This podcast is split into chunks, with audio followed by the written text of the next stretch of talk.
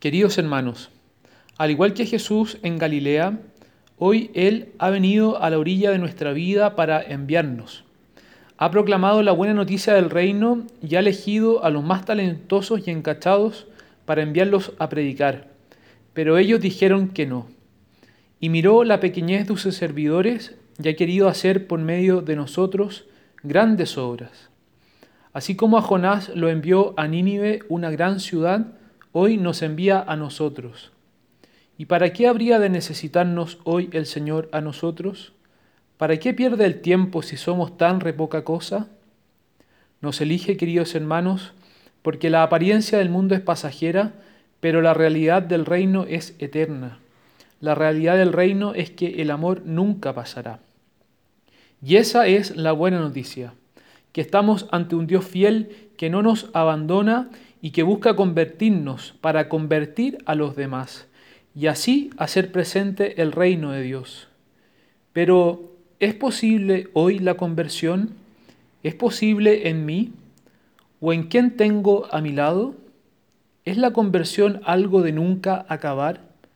¿Llegará algún momento en que ya no hay nada que cambiar? Ir detrás del Señor nos recuerda que seguirlo es tarea de todos los días que la muerte no es algo que se espera, sino que la vida es algo que se da. Y por eso es que Jonás se levanta y se pone en camino ante la llamada del Señor. Y eso es la conversión, estar atento a la novedad de Jesús, ir detrás de Jesús, y no tras nuestros miedos, ideas o sentimientos. La conversión no es únicamente no hacer el mal, sino también estar atentos al bien que se nos propone. Jesús busca seguidores para hacer con ellos un recorrido apasionante, vivir abriendo caminos al reino de Dios. Si convertirnos fuese únicamente ser perfectos, seríamos las personas más tristes de la vida, pues nuestra aparente alegría, la del mundo, sería mirarnos a nosotros mismos y no como crece este reino de día y de noche. Queridos hermanos, que lo grande no nos paralice, que la gran ciudad de Nínive, que es nuestra propia vida, la de nuestras grandes batallas, de nuestros grandes fracasos, no apague la certeza de un Dios que no fracasa con nuestra vida. El tiempo se ha cumplido, el reino de Dios está cerca, convirtámonos y creamos en la buena noticia.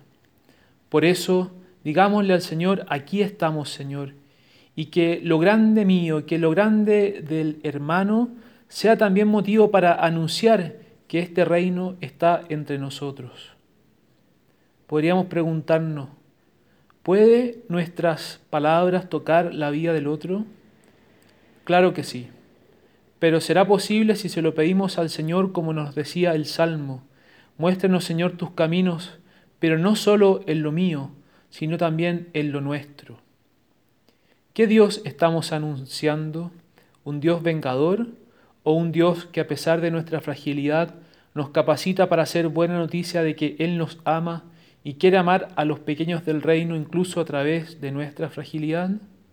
Señor, que tu amor nos vuelva creyentes en tu buena noticia, para que el amor con que tú nos amaste esté en ellos como tú estás en nosotros. Que el Señor los bendiga y buen fin de semana.